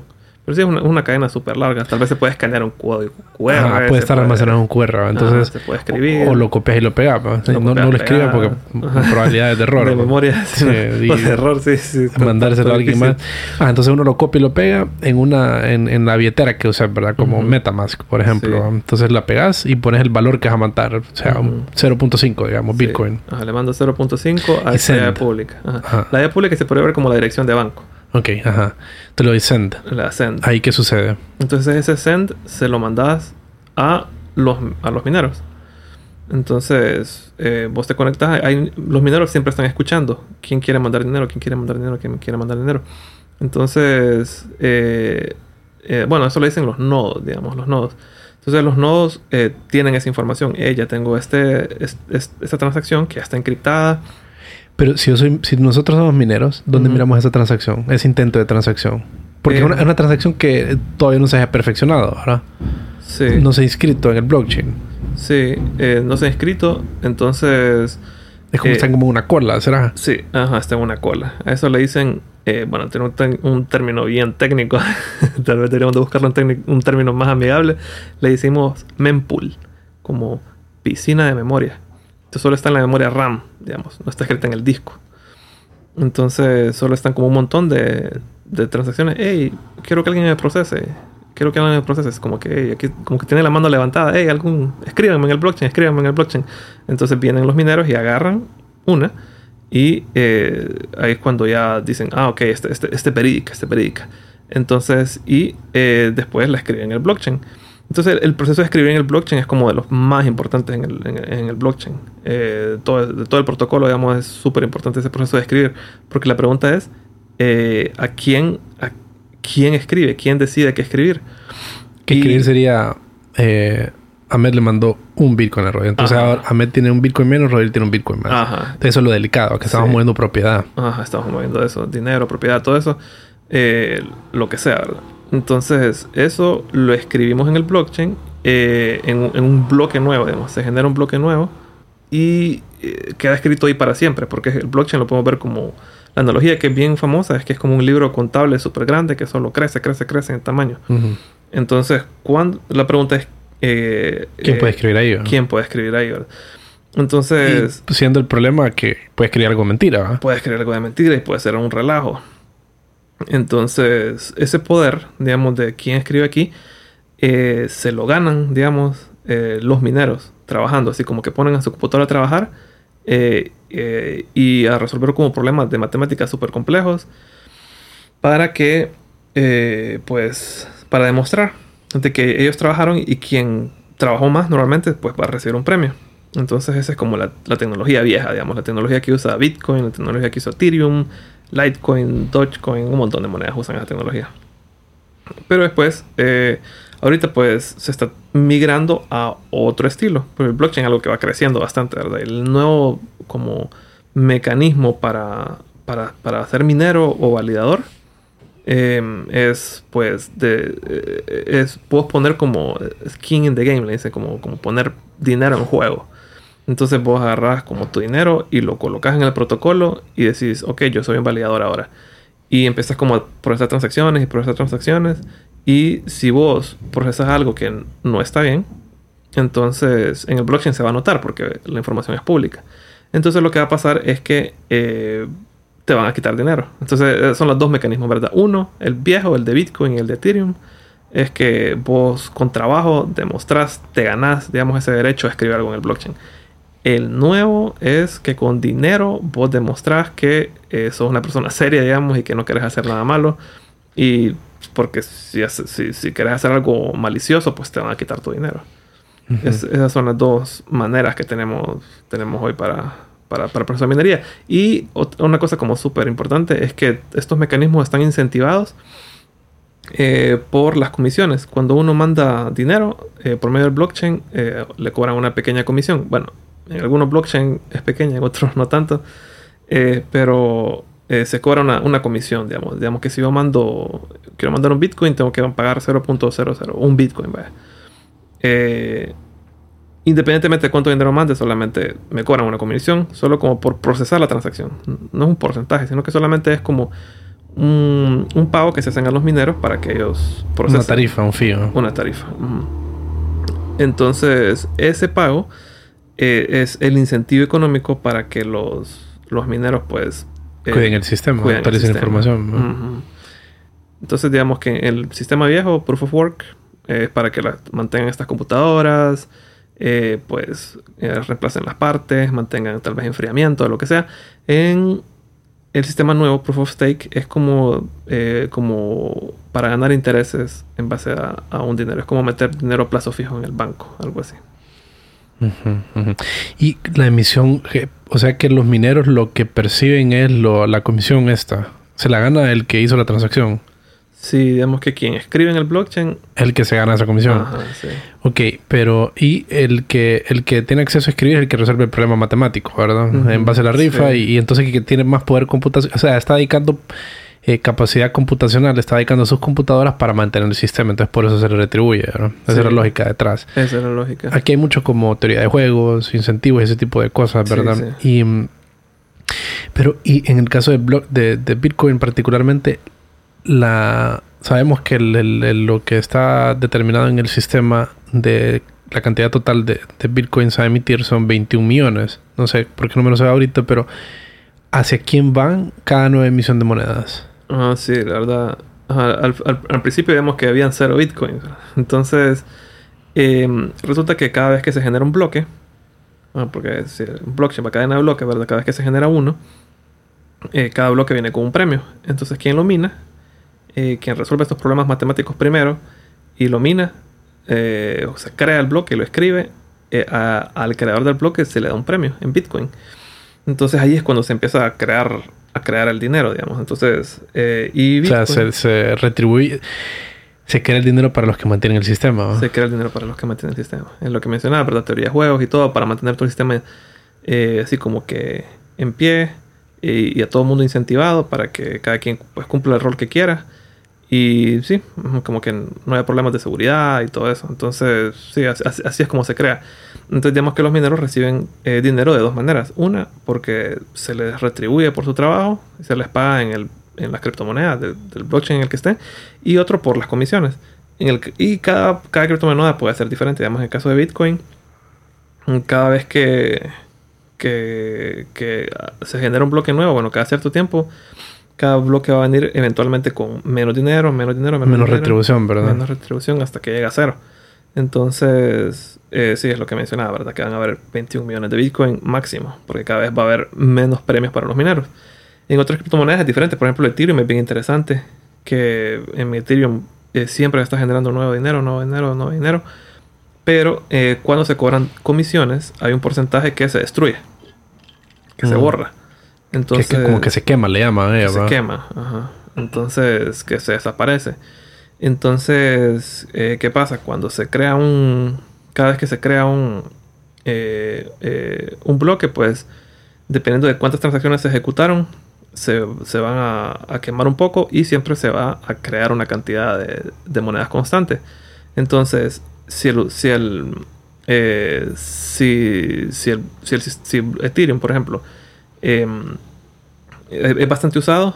Bueno, si no es tan usado, entonces eh, va a ser una moneda eh, que va a estar infinitamente inflándose. Y si es bastante usado, entonces puede llegar un momento hasta que se desinfle. Entonces creo que es algo bien, bien interesante, que creo que nunca existió una moneda tan variable así. Eh, bueno, de hecho no, no existió nada, ningún tipo de cambio como Bitcoin, digamos que lo más parecido es el oro pero ni siquiera el oro tampoco cuenta porque en realidad no sabemos el cuánto oro hay en el planeta y a veces se descubren nuevas minas de oro y entonces es como que se infla el oro, entonces no, no, no, sabemos, ¿verdad?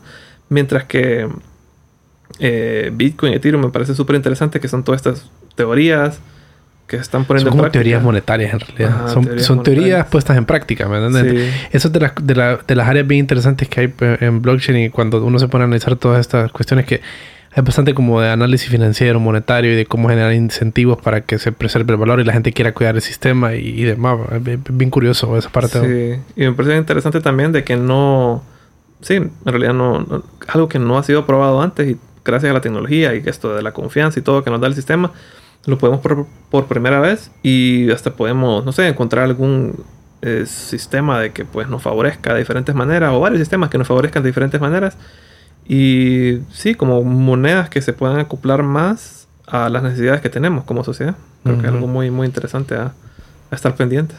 Sí, sí, totalmente. Yo creo que creo que es que ese tema de las monedas es sumamente interesante, que es una nada más de las áreas de blockchain, pero cuando te pones a pensar como cuál es el valor de la moneda, es una pregunta bien, bien, como que termina en otra pregunta. Sí. Porque el dólar, en teoría, está respaldado por el, dol por el oro.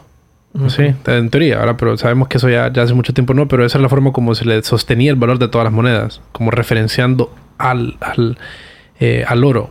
Pero, ¿y entonces el oro qué vale? ¿Cómo puedes saber qué vale el oro? Entonces lo referencias de regreso al dólar. Es bien, es bien raro. Fíjate, si te, si, te, pones a analizarlo, es nada más, es una, es una realidad intersubjetiva, en que todos estamos de acuerdo que vale, aunque tal vez no lo analizamos mucho, pero el dinero es lo que es, ¿verdad? Una realidad intersubjetiva. Eh, o sea, que compartimos con muchas personas que creemos que eso vale porque vale, pero no, no tiene un valor intrínseco meramente. Si vos sembras dinero no va a pasar nada, no va a crecer nada. Si sembras oro no va a crecer nada. Entonces, eh, bien curioso, nada más una forma... ¿Y qué es el dinero? Eh, creo que termina siendo algo así como convertir trabajo en, en, algo que podamos intercambiarlo. Entonces, a cambio de trabajo, aquí está esto y eventualmente pues se va acumulando. Entonces, es como el trabajo virtualizado. Creo que es trabajo eh, virtualizado, es, es el rol que cumple que cumple el dinero en la, en la sociedad. Sí. Es un gran tema. Bueno, sí. es bastante, bastante interesante eso. Y creo que esa, esa conversación que abre lo que es Bitcoin y, y, y blockchain en realidad es, fascinante. Y otra, creo que otra forma como podemos eh, ir cerrando la conversación y darle, dar otra perspectiva de, del, del, potencial de, de este tipo de, de, de, blockchain es smart contracts. Lo que, ¿Qué es lo que son los contratos inteligentes? Y cómo se diferencian de las criptomonedas. Entonces, ¿qué son los smart contracts? Tal vez un poco de cómo surgieron y cómo se diferencian de las criptomonedas. Sí, digamos que eh, sí, para mí eso súper, súper, bueno, eh, cuando yo descubrí los smart contracts fue como que me cambió totalmente la perspectiva de, del blockchain. Fue cuando quizás empecé a entender más, eh, pues, eh, las capacidades que tenía el blockchain y que el potencial, digamos. Y pues bueno, la idea del smart contract es de que Bitcoin sale Bitcoin primero, en la historia, digamos, como cómo fue que sucedió. Primero sale Bitcoin. 2008, 2009 por ahí, ¿verdad? Ajá, sí. Eh, y pues, eh, pues, pues, puedes como eh, hacer transacciones de dinero, puedes recibir, enviar, generar dinero. eh, y bueno, ahí está. Y entonces vos, uno puede escribir en el blockchain, eh, o sea, estas transacciones y llevar como un conteo de todo eso.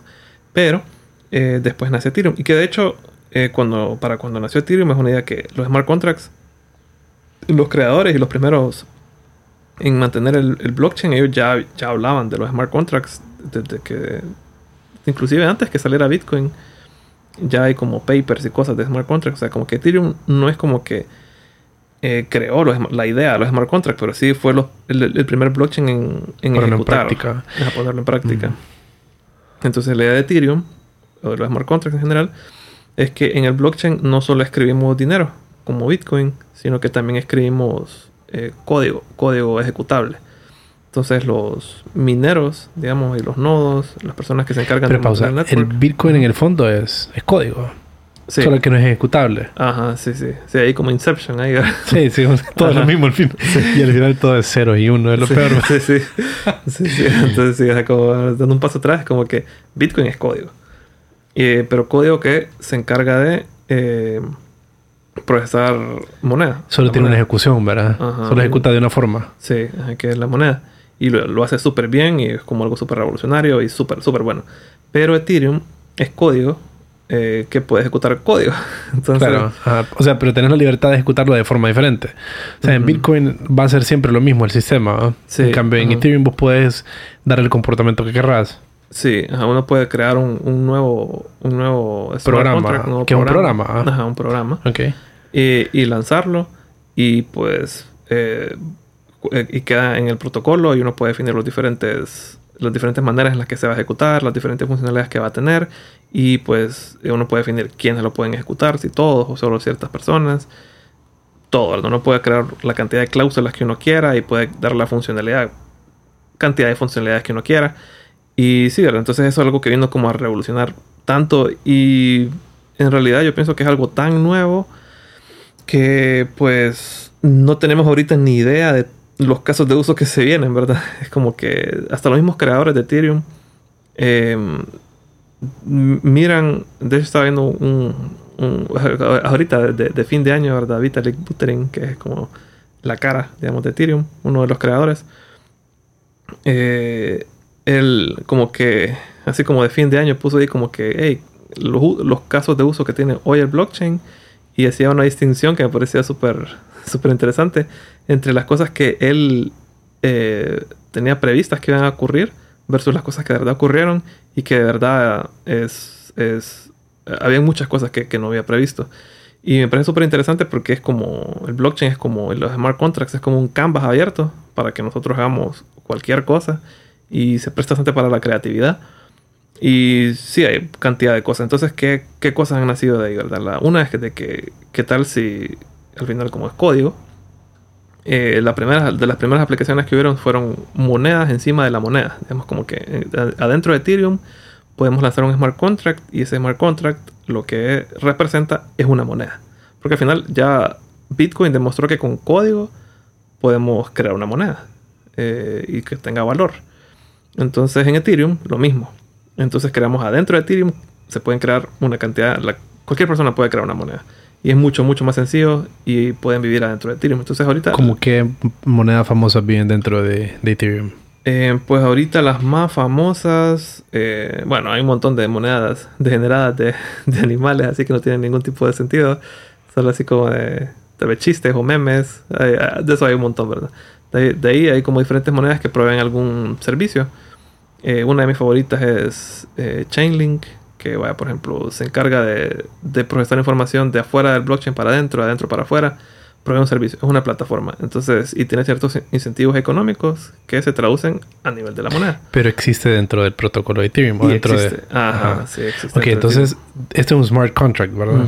Ok, entonces Ethereum versus Bitcoin te permite crear otro, o sea, te permite crear programas distintos, ¿verdad? Sí. No solamente el programa que Bitcoin es un, es un programa ya que ejecuta siempre las mismas funciones, en cambio Ethereum te permite crear smart contracts, es la palabra que se utiliza, Em, y que uno de los casos, de los primeros casos de uso fue crear otras monedas dentro del protocolo. Entonces, ¿qué más o menos de ahí como qué pasó? ¿Qué, ¿Qué, más ha sucedido con los smart contracts? Sí, entonces eh, de ahí pues empiezan a aparecer quizás smart contracts para hacer intercambios entre estas monedas, eh, como casas de cambio. Eh, de ahí pues empezaron a aparecer algo que es súper fuerte desde el inicio en Ethereum, es, son las, se empezaron a hacer como eh, protocolos que nos permiten regirnos como sociedad o en grupos, que se les decimos DAOs, eh, organizaciones descentralizadas y autónomas. Esa pues ha sido la más, el, caso de uso como de los, de los primeros, digamos. Em, de ahí empiezan a salir, eh, bueno, ahorita lo, que está ahorita súper fuerte son los NFTs, todo lo que es pertenencia, smart contracts para que definen a quién le pertenece qué cosa. Eh, y sí, es como que es algo que, pues, o sea, como, como lo que mencionaba, ¿verdad? Es como hoy, bueno, yo, me acuerdo cuando empecé a ver lo de los smart contracts, eh, bueno, de hecho, cuando empecé a, a, meterme esto del blockchain, em, yo, las cosas que imaginaban, ni por cerca eh, son lo que es hoy, digamos, como que el blockchain siempre me, me sorprende con la adopción, la rapidez que ha tenido, las cosas nuevas que han salido, siempre hay como cosas eh, o sea, las personas están haciendo siempre cosas nuevas, están saliendo nuevos proyectos y sí, ¿verdad? Tenemos, bueno, a lo que mencionamos ahorita, organizaciones, monedas, pertenencia, arte, eh, todo esto. Eh, pero los smart contracts, yo creo que lo que estamos viendo hoy, yo creo que no es nada con, lo que, con toda la cantidad de cosas que vamos a poder hacer en futuro. Con, creo que va a haber un momento en el que, o sea, va a ser necesario para nuestra vida diaria interactuar con muchos, muchos smart contracts a diario, digamos, así como no es necesario hoy a diario interactuar con muchas cosas de Internet. Eh, tal vez, no sé, eh, eh, pagos en la municipalidad, redes sociales, cosas del banco, entretenimiento, todo eso, ¿verdad? Si queremos acceder a esas cosas, por fuerza tenemos que usar Internet ahora muchas veces. Y yo pienso que sí va a ser en el futuro. Por medio de smart contracts eh, como que van a estar súper entrelazados con nuestra vida diaria, porque la verdad es que resuelven problemas de una manera súper, súper buena. Sí, sí, sí, sí. Y eh, ¿por qué será que las palabras, bueno, para solamente como una, una, una paréntesis, para los que quieran conocer tal vez más del tema de smart contracts, creo que Nick Savo les puede, les puede ser curioso. Él escribió uno de los papers que tal vez primero relacionados con el tema, entonces ahí pueden irse a navegar un poquito por ahí. ¿Y, por qué crees que se habrá utilizado la palabra contratos inteligentes? O sea, a mí se me viene a la cabeza uno en que casi todo lo que haces con computadoras es una especie de smart contract. O sea, un, porque, y eso siendo porque un smart contract es un programa, básicamente, ¿verdad? que, tiene condiciones, cláusulas y ejecuta funciones. Em, y ¿por qué se habrá utilizado esta palabra, esta, esta combinación de palabras smart contracts? que, que, ¿A qué se querrá apelar? ¿Y mm, qué hacen de diferente, creemos, versus un programa tradicional? O sea, ¿qué será? ¿Que lidian con, con activos? Como que el smart contract siempre te quita un token. O sea, siempre en sus actividades mover tokens o cosas que son, que como están guardadas en el blockchain son relacionadas con, propiedad. No sé si, si una pregunta muy abierta, ¿no? Pero sí, siento como que por qué smart contracts será lo que se utiliza y cómo se diferencia los smart contracts de, otros programas en, lo que hacen. Sí, bueno, creo que la palabra smart contracts es más como algo, una decisión más como de... Mercadeo, tal vez. Mercadeo, sí. No, es, no es técnica. Sí, mercadeo y no está mal, ¿no? Es como que eh, o sea, si, si, si, al final es más fácil de captar para las personas, pues, pues no hay nada malo en eso. Y, pero sí, de, ahí viene, ¿verdad? Es una, algo que, que, en vez de decir un programa descentralizado, como que mejor decir. Sí, ya, hay suficientes palabras que nadie entiende en el mundo blockchain para agregarle más smart contract. Entonces, sí, creo que es hasta algo como, como que hasta puede llamar la atención. Ah, ¿qué es un smart contract? Empiezan abogados a decir que no es un contrato. yo tengo un evento que me, esto no es un contrato en realidad porque el contrato del Código Civil dice tal. en serio. sí, pero sí, no, no creo que, sí, eh, que, que, que, sea tan, tan, tan, tan profundo eso, ¿verdad? Eh, y eh, también me pregunté, ¿qué era lo otro que me preguntaba? ¿Cómo se diferencia de un, de un sistema? Sí, pues creo que a nivel técnico es, sí, que es un programa descentralizado. Es a nivel técnico, esa es la base. Es un programa descentralizado. Y entonces, em, y, como decías, no, necesariamente tiene que estar relacionado con, con, con, con smart contracts, digamos, ve, con, con monedas. Digamos, un ejemplo de un smart contract em, que, que, que, por ejemplo, por ejemplo, está este que nosotros en las comunidades de blockchain es que tenemos como, pintamos un, un, un muro, digamos, un graffiti de que en el blockchain lo escribimos. Entonces todos podemos pintar como pixel por pixel. Y entre muchas personas pintando, pues eso normalmente lo hacemos en eventos. Entonces tal vez pintamos un pixel, cada quien tiene una brochita y puede cambiar el color. Entonces tal vez hacemos eventos internacionales, pintamos y después tenemos cierta cantidad de tiempo. Cuando se termina el tiempo, pues eh, se guarda todo y se, guarda, se escribe en el blockchain eh, todo lo que pintamos. Ese, si te fijas ahí, no es un, no es un contrato, no hay tokens de por medio, no hay nada, pues solo es un, solo es una interacción que tenemos con el blockchain, al igual que muchas otras eh, que sí. Entonces al final, o sea, mi punto es que eh, en los contratos inteligentes podemos, eh, es algo muy abierto, ¿verdad? Podemos estar manejando finanzas, pertenencia, organización entre personas, juegos, ocio, sí, puede ser nada, un contrato que no tenga nada de sentido eh, solo contra que esté escrito pues y, tenga su funcionalidad, ¿verdad? Y está escrito en el blockchain, podemos interactuar con él y es algo súper, súper abierto pues. Sí.